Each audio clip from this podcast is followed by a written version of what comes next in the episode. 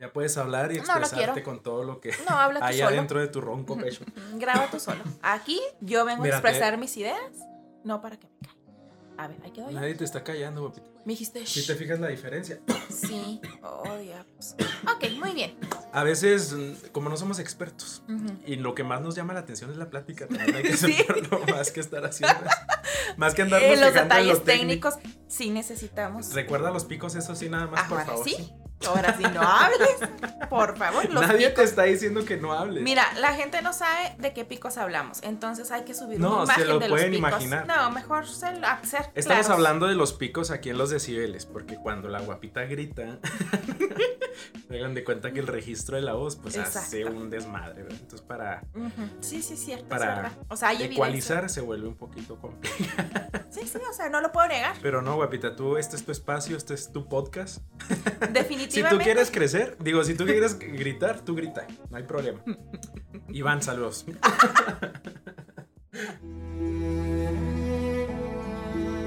Este es un espacio para dialogar sin polarizar. Una charla relajada entre amigos sobre temas complejos. Esto es Diverbio, donde la palabra es nuestra lanza. Con Diego Ortiz y Odile Orives.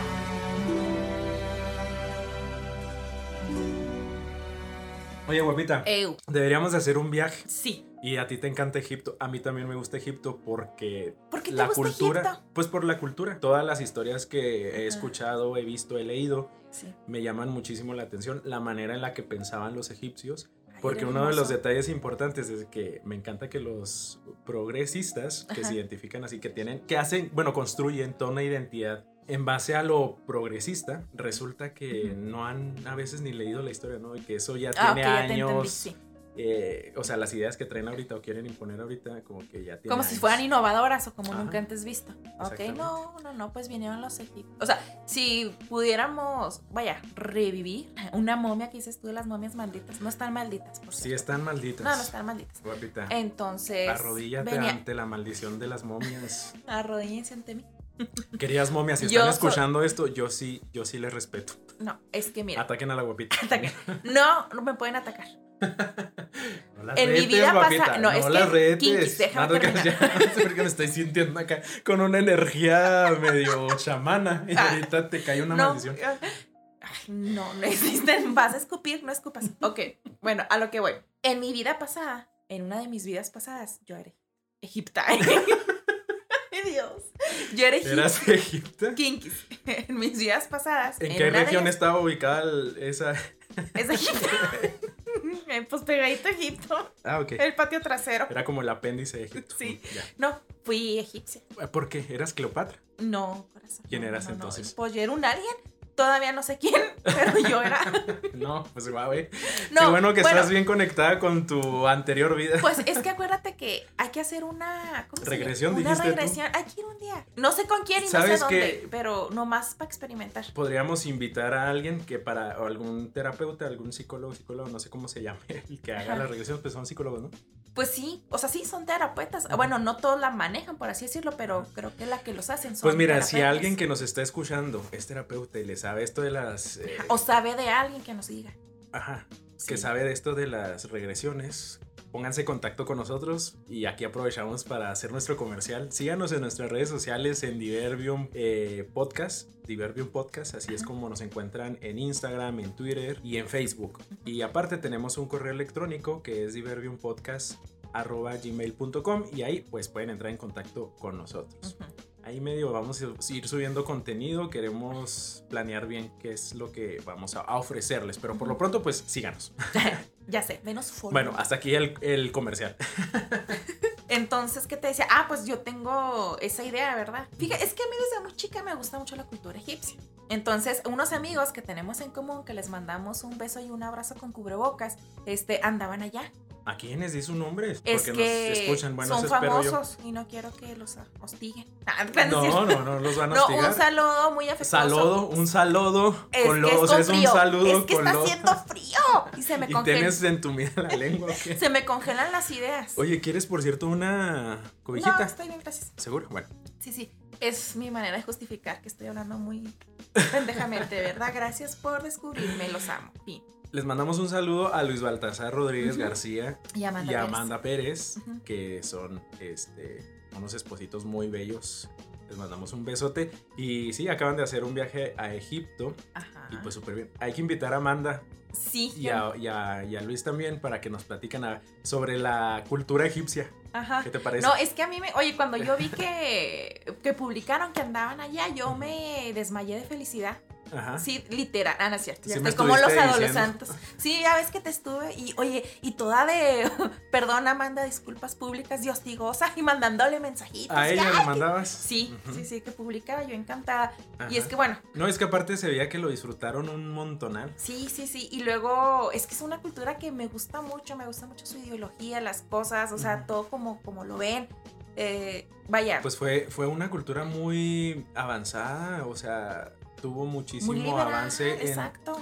Ajá, precisamente progresista ahora sí. en- Ándale, En, todos los aspectos, porque la mujer tenía un lugar eh, correcto. exacto. No privilegiado, pero sí un lugar No, era, o como sea, de equidad con el Exacto, porque podía ser, o sea, tener propiedades a su nombre, podía vivir, este, tener su vida sexual sin ningún problema, sin, ay, no está casada, vamos a lincharla.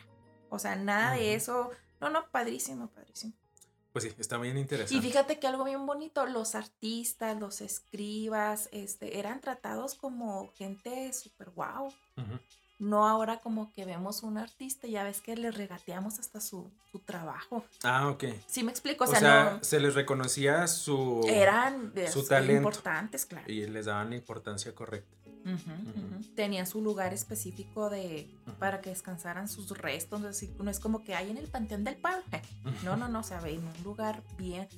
Cabe mencionar que en la cultura egipcia, para ellos, ellos en, en vida se enfocaban mucho en prepararse para la muerte. Entonces, eh, como ellos pensaban que una vez muertos, pues se iban a resucitar y los iba a recibir, eh, no recuerdo el nombre, no sé si Anubis, no me acuerdo qué, qué dios, y pues entonces necesitaban tener su tumba super wow. ¿Por qué crees que las pirámides? Nada más por porque no hallaban qué hacer, ¿no? Es, son, son tumbas a fin de cuentas las pirámides y lo importante para ellos es prepararse bien para la muerte. Por eso los momificaban y ciertos ah, órganos de su cuerpo los enterraban junto con ellos en, en, ¿cómo se llama? Como en urnas aparte, Sí. porque los iban a necesitar para.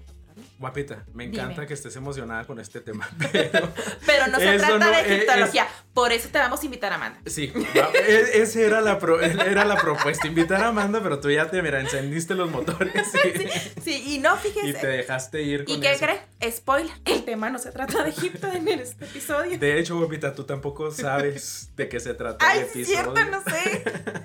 Como que hemos agarrado ahora esta dinámica de estarnos proponiendo los temas cinco minutos antes de, em- de prender los micrófonos. Entonces, Ajá, eso se vuelve interesante. El día de hoy me toca a mí proponerte el tema, qué padrísimo. pero creo que te va a gustar mucho y creo que a todos los que nos van a escuchar también les va a gustar bastante. Porque aquí hay muchas voces, hay muchas consideraciones y es un tema aparte que admite muchas ideas personales. ¿Sabes? Como que lo que tú sientes, lo que tú piensas y como tú lo configuras. De percepciones.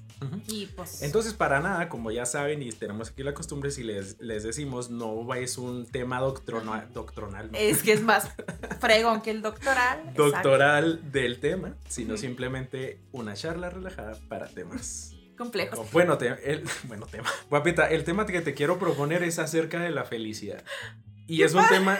Ay, no, deja de reírte. Estoy feliz. Deja de Fin. reírte Ya. para poder decirlo. El te... ¿Ya? No, sí, te río. ¿Me dices cuándo? No, no, es que necesito que estés tranquila. Ya. ¿Ya? Ok. El tema que te quiero proponer, guapita, es de la felicidad. Hablar acerca de esta, pues, concepción, no sé si de la imaginación humana o si Ujú. es alguna cuestión racional o no sé qué diablos es, pero de eso es lo que quiero que platiquemos. ¿Qué te parece? Pues me gusta. ¿Te gusta? ¿Te gusta? Sí, sí, me gusta la idea porque ay, es complejo, ¿eh? Es complejo hablar de felicidad porque la primera pregunta es, ¿qué es la felicidad? ¿Verdad? Y obviamente es lo que, mismo, lo que tú mencionabas eh, hace un momento.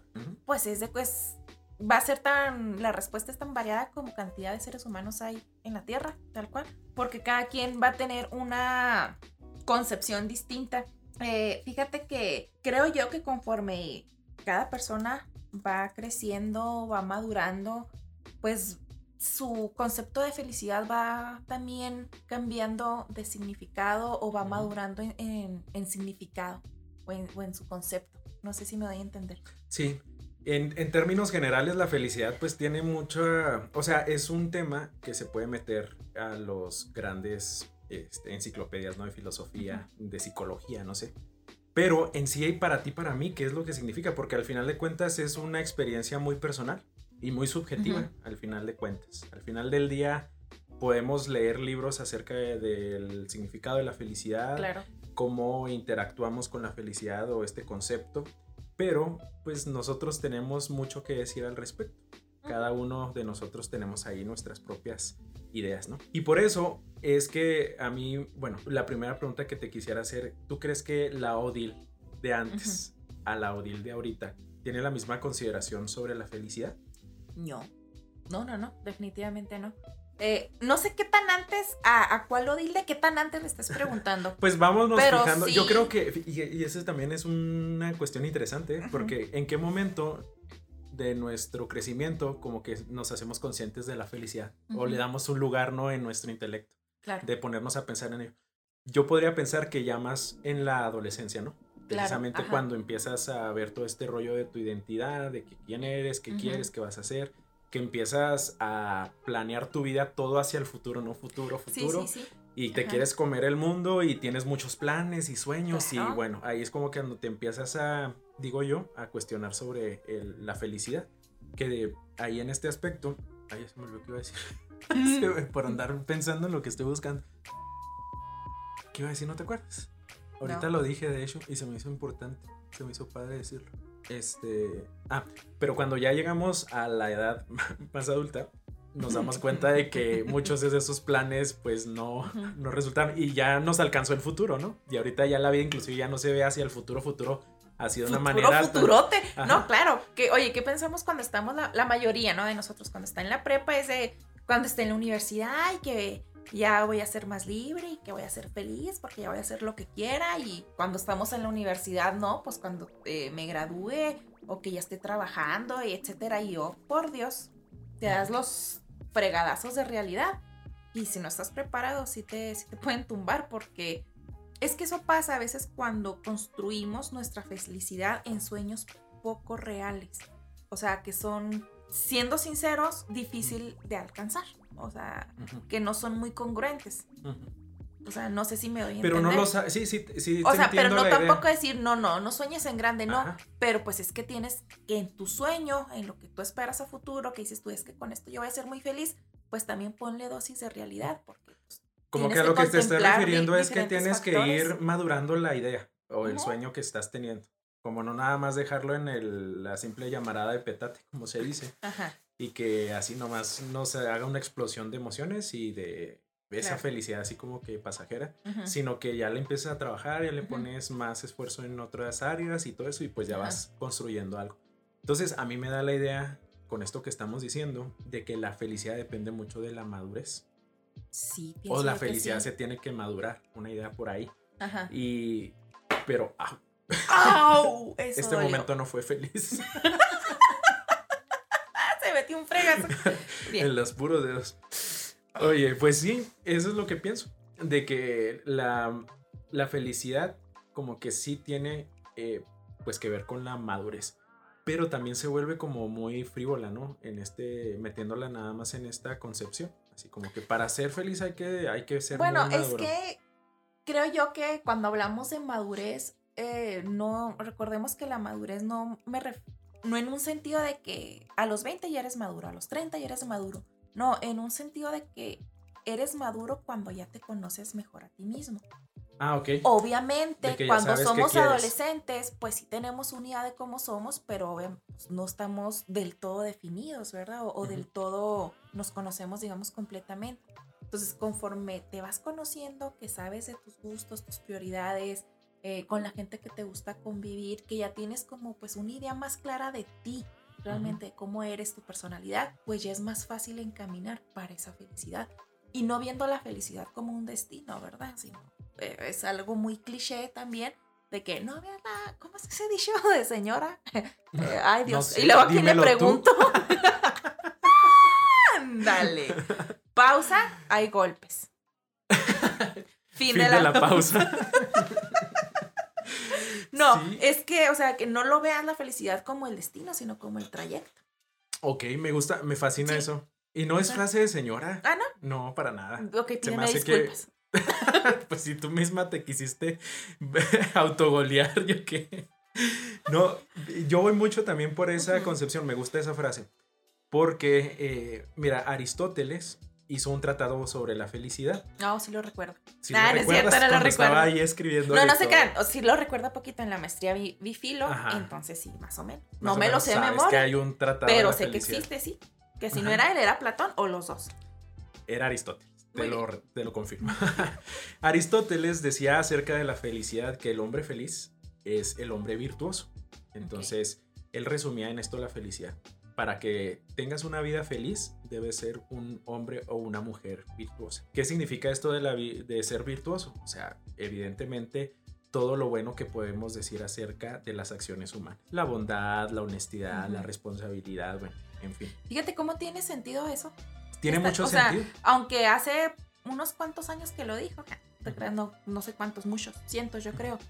Tiene mucho sentido porque personalmente, para mí la felicidad es... mm, tenemos momentos en la vida o destellos que decimos, es que ahorita estoy súper feliz, pero por ejemplo me compré un carro y estoy súper feliz porque estoy estrenando. Ujú. Obviamente esos son como destellos, Ujú. pero una vida feliz continuamente y constantemente en mí misma, yo la catalogo haciendo cosas o viviendo eh, de una manera que tenga paz y armonía. Y es que es muy, muy fácil eh, confundir el placer con la felicidad. Buen punto. Que no son, o sea, no deberían de ser contrarias. El placer no debemos de No es malo. satanizarlo. Exacto. Pero debemos de entender que el placer no es la felicidad. O no nos Claro. va a llevar a la felicidad concreta o trascendental que, que buscamos como seres humanos, ¿no? La felicidad, como vemos lo que dice Aristóteles, sí es ser, llevar una vida virtuosa. Claro, la vida virtuosa te ayuda a ti a desarrollarte como persona, a sacar lo mejor de ti mismo, Ajá. te esfuerzas por Sí. ofrecer algo. Y evidentemente, si los demás también procuran esto mismo de, de ser virtuoso, pues es una comunidad, ya podemos hablar de una comunidad en donde existe la felicidad. Exacto. Fíjate, ahora me llama mucho la atención que Andrés Manuel López Obrador dice que los índices para medir el desarrollo de la población eh, ya no es a través, o que ya está caduco esto de la eh, idea de medirlo por la economía o Ajá. datos crudos, ¿no? Así, datos Sí, sí, sí. duros. De la venta del cemento, ¿no? Que Ajá. dicen, ¿cuántas ventas se vendió? Es porque hubo tanta construcción, crecimos. ¿eh? Sino que ahora lo quiere medir en cuestión de la felicidad, qué tan feliz es la gente. Ajá. Pareciera una locura, o sea, Y es que aquí no somos amlovers ni nada por el estilo, pero Pero ¿cómo to- vas a medir tomando la felicidad? idea. Claro, o sea, tiene sentido, pero dices tú, ¿cómo mides la felicidad? O sea, ¿cómo Claro. basta tu gobierno? O- Pero Ajá. a esto voy. Te- te- me dio sentido porque si nos vamos con Aristóteles de que la felicidad y el hombre feliz es el hombre virtuoso, entonces lo que dice Andrés Manuel López Obrador ahorita es de que si todos los o toda la población mexicana comienza a trabajar por ser hombres y mujeres virtuosas, entonces vamos a despegar en, en- en un sentido de, de felicidad.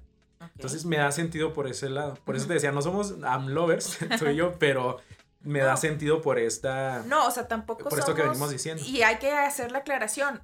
Eh, parte de nuestro, ahora sí con la que bandera que navegamos en el podcast es no, no es polarizar, o sea, no se Ujú. trata de o lo amamos o lo odiamos. Ujú, Hay cosas rescatables y hay cosas que hay que señalar. claro. De cualquier político. De todos lados vienen destellos de luz, porque Exacto. nadie tiene la verdad completa, ¿no? Así, Absoluta. solo yo. Ah, no, ¿verdad? No es cierto. Menos yo. Ese es el primer error. Porque yo no veo eso. No traes lentes. en fin. Oye, pero bueno, esta idea de Aristóteles está muy padre, ¿no? El hombre virtuoso, o sea, da mucho sentido, nos hace clic en la cabeza, nuestro Sí, es hámster que- mental está muy. Exacto. Aterrizando un poquito lo que dijo don Aristóteles y lo que te comenté yo, es precisamente eso. O sea, cuando tú haces las cosas que eres una persona honesta, eh, eres una persona honrada, que respeta la vida, etcétera, pues eso te da paz, vives en armonía. Entonces claro. no, ¿cómo se puede decir? Como que no profanas tu Ajá, esencia claro. de humano y pues. Pero ahora, guapita, te invito a que nos demos un trago de realidad. No siempre somos virtuosos. Ah, no. Y a veces llegan momentos en la vida de todo ser humano en el que la cagamos y la cagamos gacho. Nos equivocamos, no respondemos o no actuamos como realmente pensamos. Ajá. Eso no significa que nos vamos a ser personas malas por Así cometer es. errores, ¿no? Eh, sin embargo, ¿qué pasa cuando no eres virtuoso en su totalidad? Entonces ahí ya se aniquila completamente la felicidad. Es una buena cuestión, ¿no? Oye, los psicópatas dicen que les hace feliz asesinar.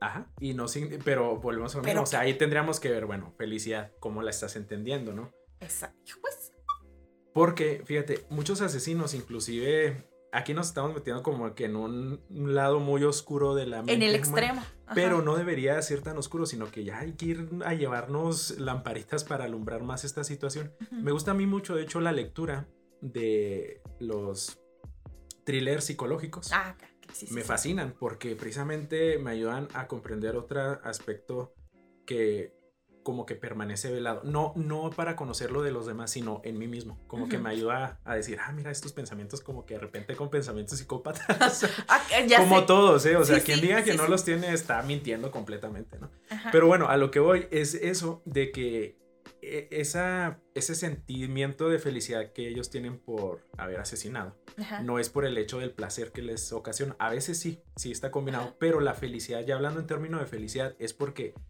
de alguna manera también ellos piensan que están contribuyendo a hacer un mundo mejor. ¿Sí? Sí. Como también, por ejemplo, Síndrome podemos de hablar... yo creo que tienen algunos. Ajá, como Hitler, por ejemplo, ¿no? Él estaba muy convencido Claro. de que estaba haciendo el bien a la humanidad por la cuestión de la raza aria. Entonces, todo lo que no es raza aria necesita ser aniquilado. ¿Y quiénes son los enemigos de esta raza aria?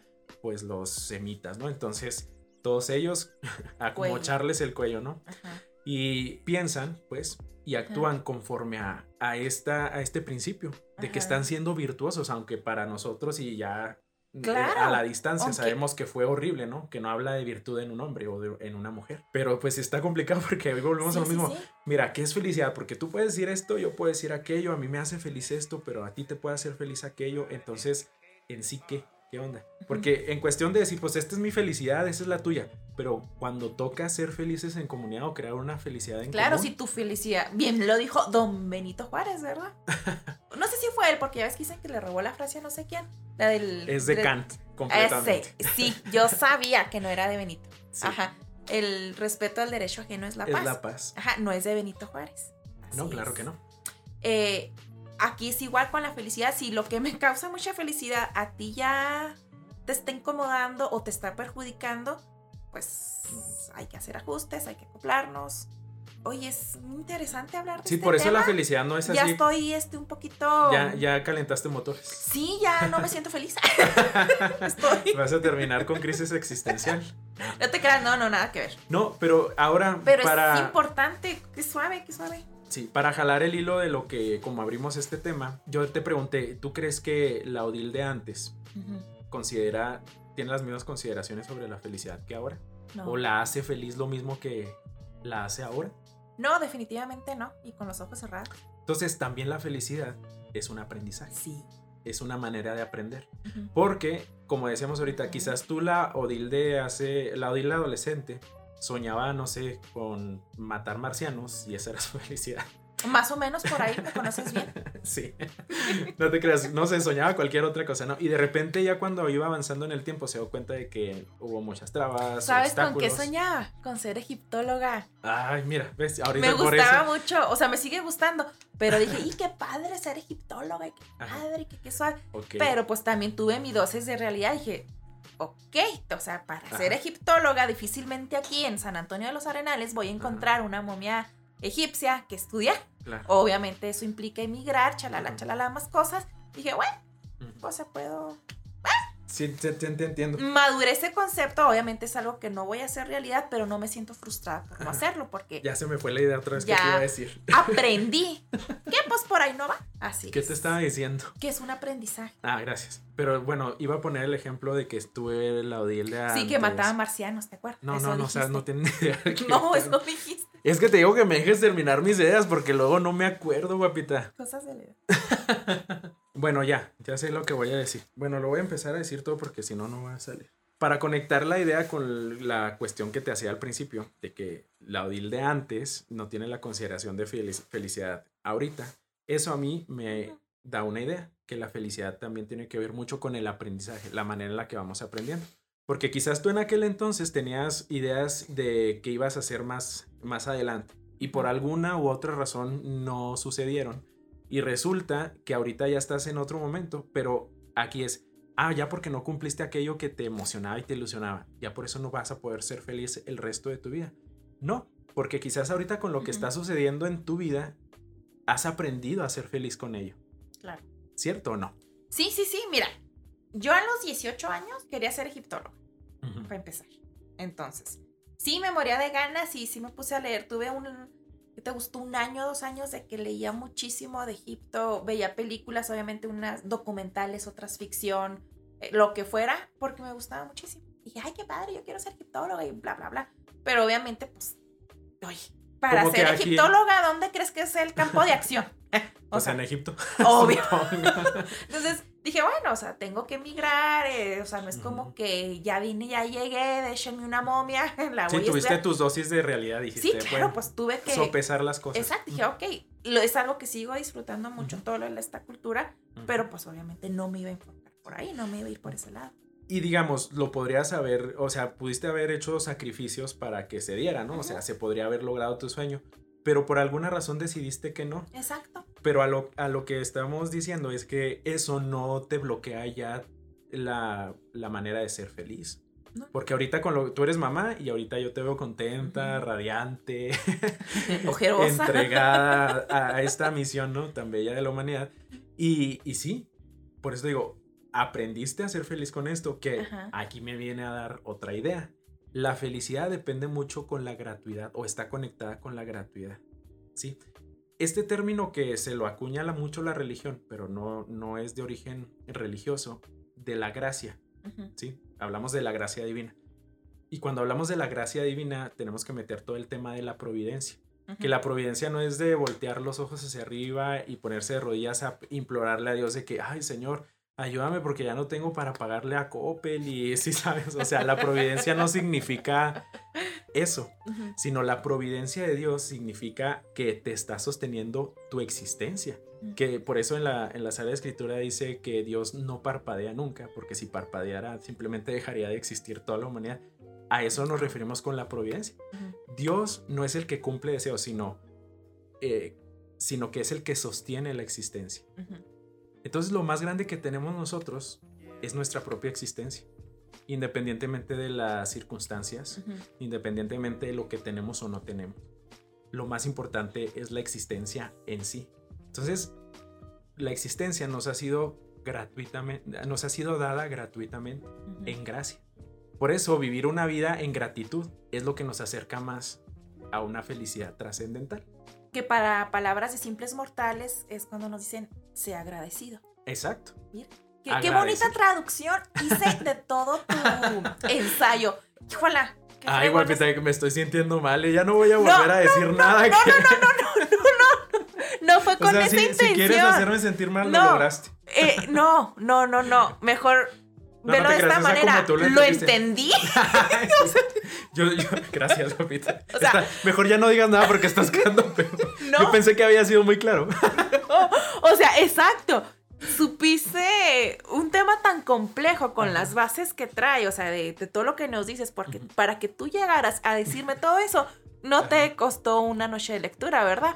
No, no. Fueron algunos años de estudio. Exacto. Entonces, qué padre que todo lo que sabes al respecto lo puedas condensar y no lo digas para que lo podamos entender de una forma muy sencilla. Ahora lo que me falta es vivirlo, ¿verdad?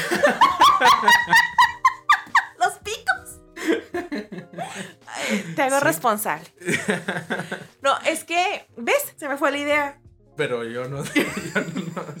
Yo no, Aléjate del micrófono. Ah, Ahí estás. Muy bien. Sí, pues es que es eso, al final de cuentas. No, no me gusta decir eso. Sí, pues sí fue eso. Sí, no, es, eh, es que a lo mejor sí nos eh, cae muy mal a veces que nos digan, es que se agradecido con la vida.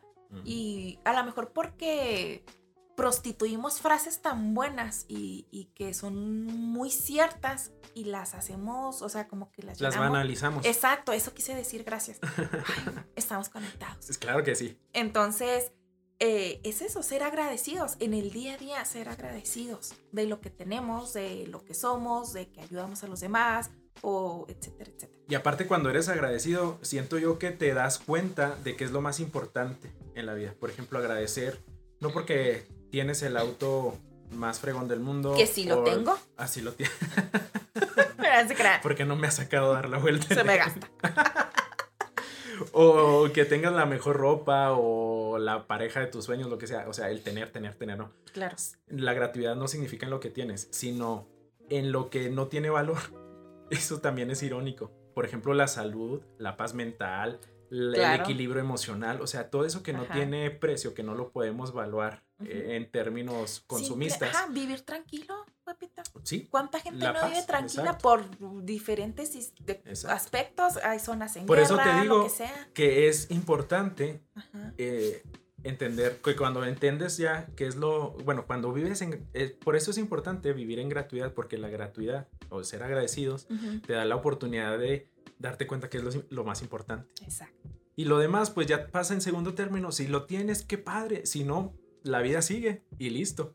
De ahí también es que muchas veces la gente eh, presiona mucho en cuestión de felicidad. Ahorita en las redes sociales sabemos que hay mucho auge en esto, ¿no? De que, que, que, vemos en muchos perfiles de personas que emanan como mucho éxito, ¿no? Sí, que son Con una foto allá en la, eh, no sé, en la... ¿Egipto? Ah, es cierto.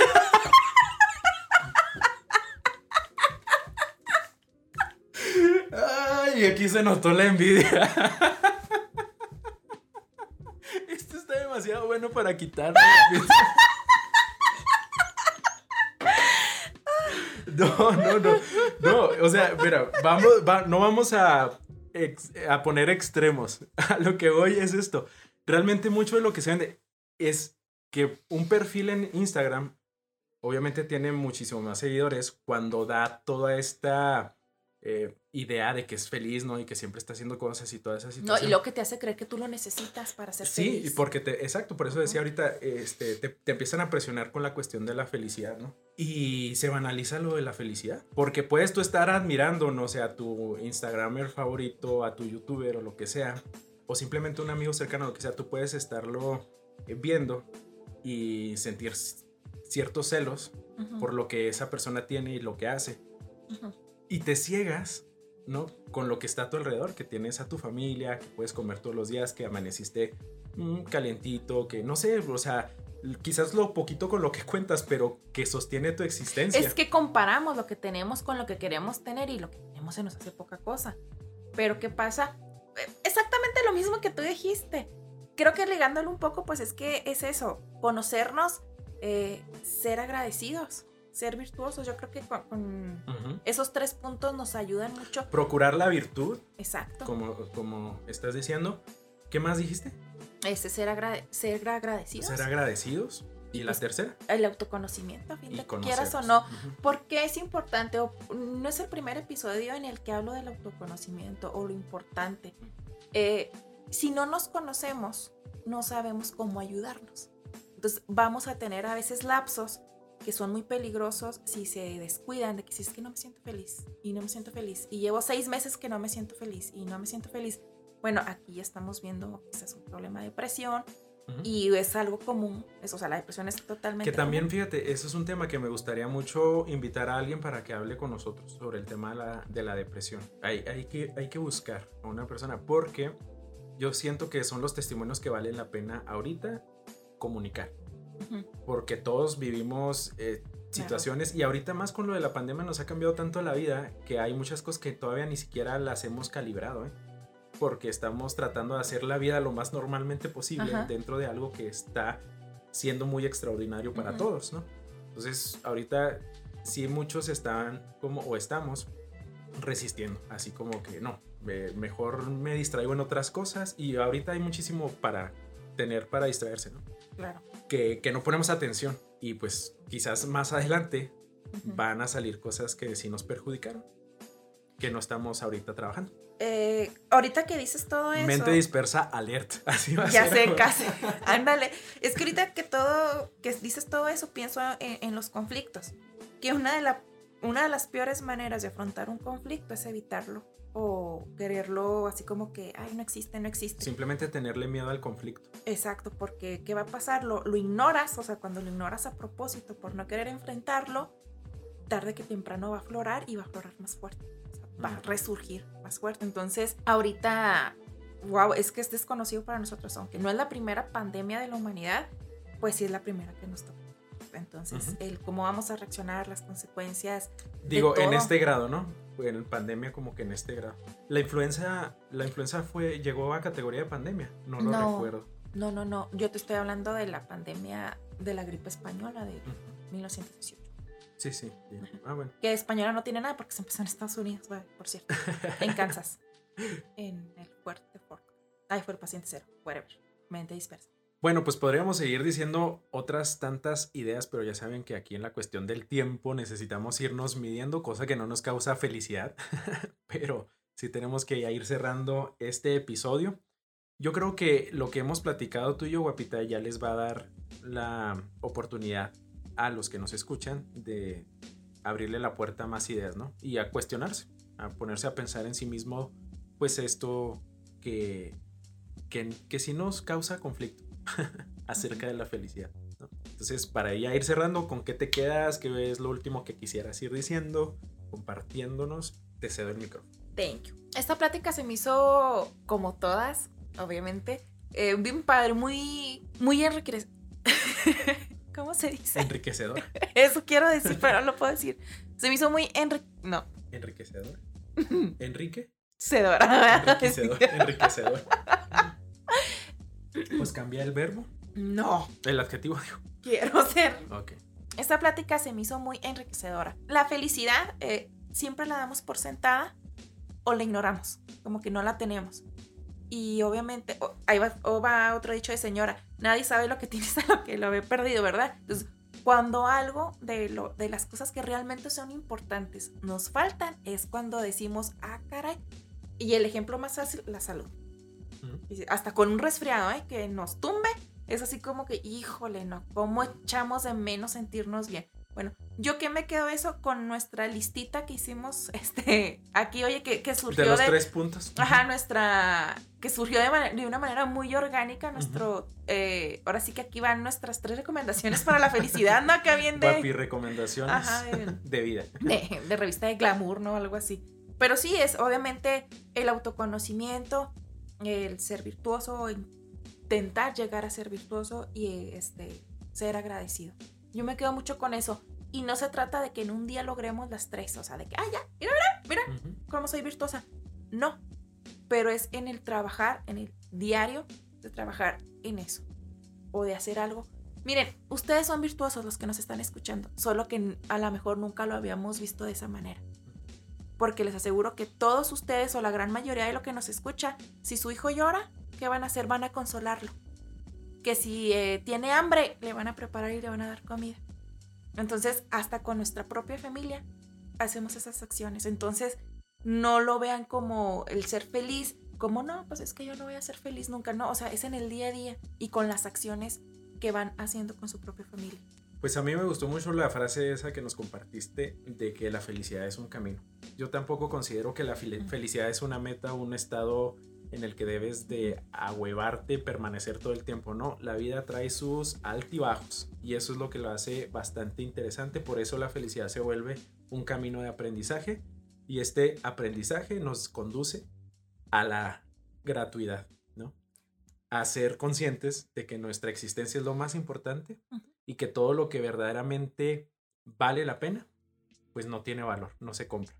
Ya dijimos, la paz, el amor de nuestros seres queridos, de amigos, etcétera, la salud y todas esas cosas, ¿no? Que realmente valen la pena. Entonces, darnos cuenta y hacernos conscientes de ello, yo creo que nos va a dar la oportunidad de entender que la felicidad es algo que nos envuelve. Está ahí en el aire. Como, Como el meme, the ¿no? air. del amor está en el aire. Escuchando la The love is in the air. Aquí es de happiness.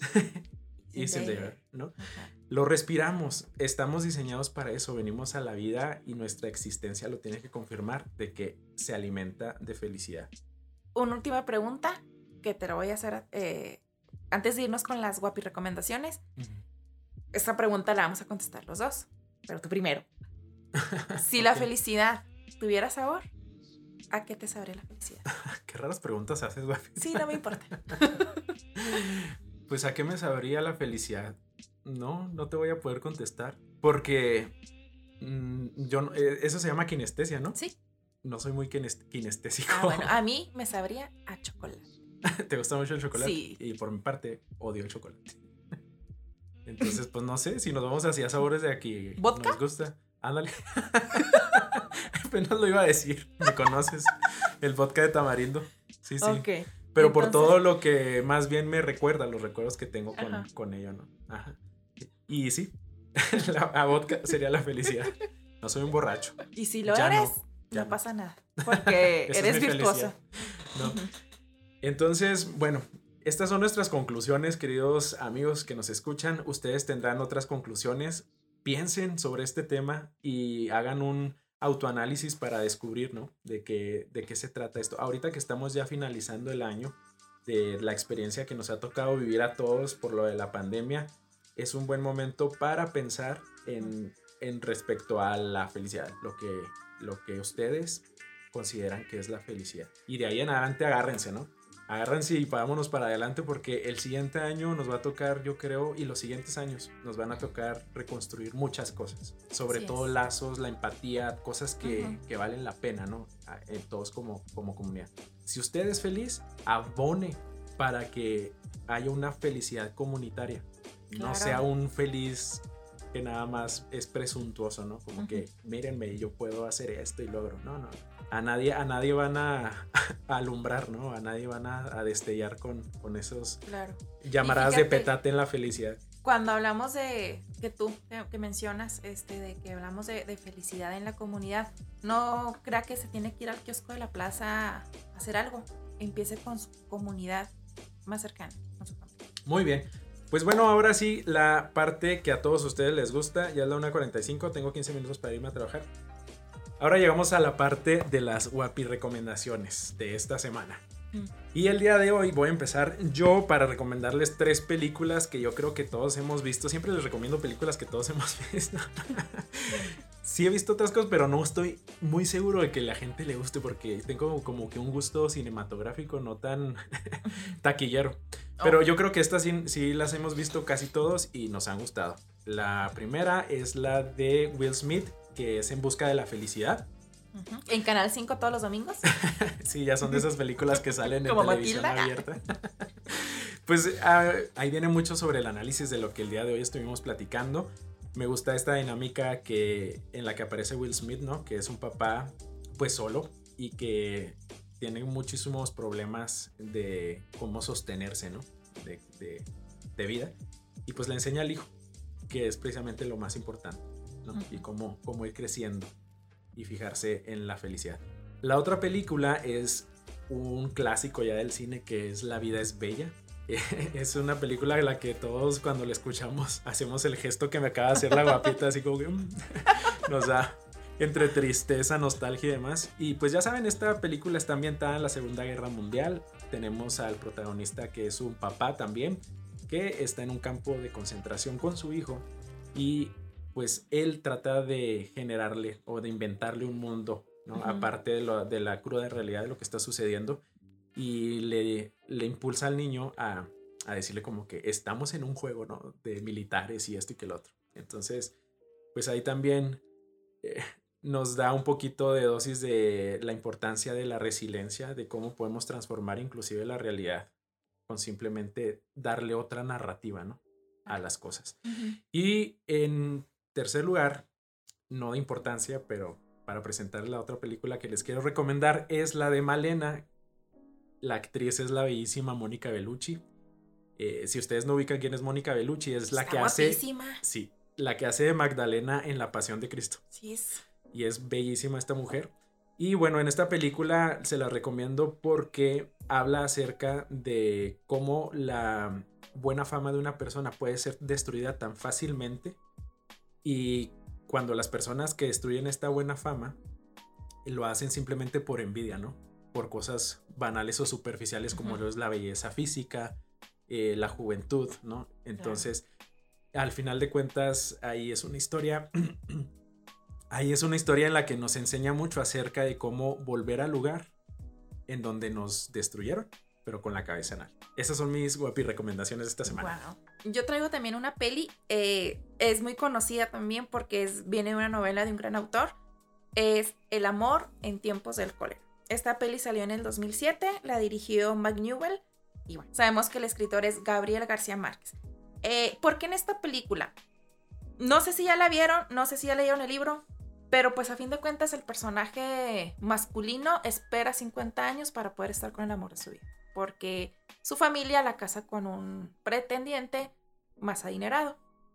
Y yo digo, o sea, a ver, no sé qué piensen ustedes, pero qué bonita manera de desperdiciar 50 años de tu vida esperando a alguien. Oye, ¿qué onda? Pues guapita, no sé. Y es respetable, lo respeto. No estoy de acuerdo, no lo comparto, pero lo respeto. Oye, pero él no se casó, él no tuvo a su familia, le dio bola a Lilacha, tuvo placer, obviamente que no es felicidad, pero dices tú, neta, 50 años. Pues bueno, guapita, es que son 50 años de aprendizaje, podemos decir. Pues sí, pero al Tuvo que haber aprendido algo. Ponle que tuviera 20 años, 50 años esperando, 70. ¿Qué vas a hacer a los 70 años y ya pues nada te funciona como antes? Bueno, lo mejor es que ustedes vayan y vean la película y a ver si comparten la opinión y la indignación de la guapita. ya hay que cortarlo.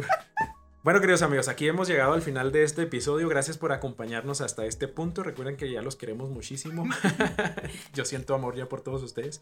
Eh, gracias por los comentarios que nos hacen a nivel personal en nuestros WhatsApp. Eh, ojalá que todos también que no nos conocemos de manera personal, pues sí nos puedan dejar ahí su comentario. Repetimos nuestras redes sociales. Nos encuentran como Diverbium Podcast en Instagram, Twitter y en Facebook. Y tenemos un correo electrónico que es diverbiumpodcast.gmail.com para que nos compartan todo lo que quieran. Así es, un gusto platicar contigo, guapito. Amigos, nos vemos el próximo lunes. Adiós.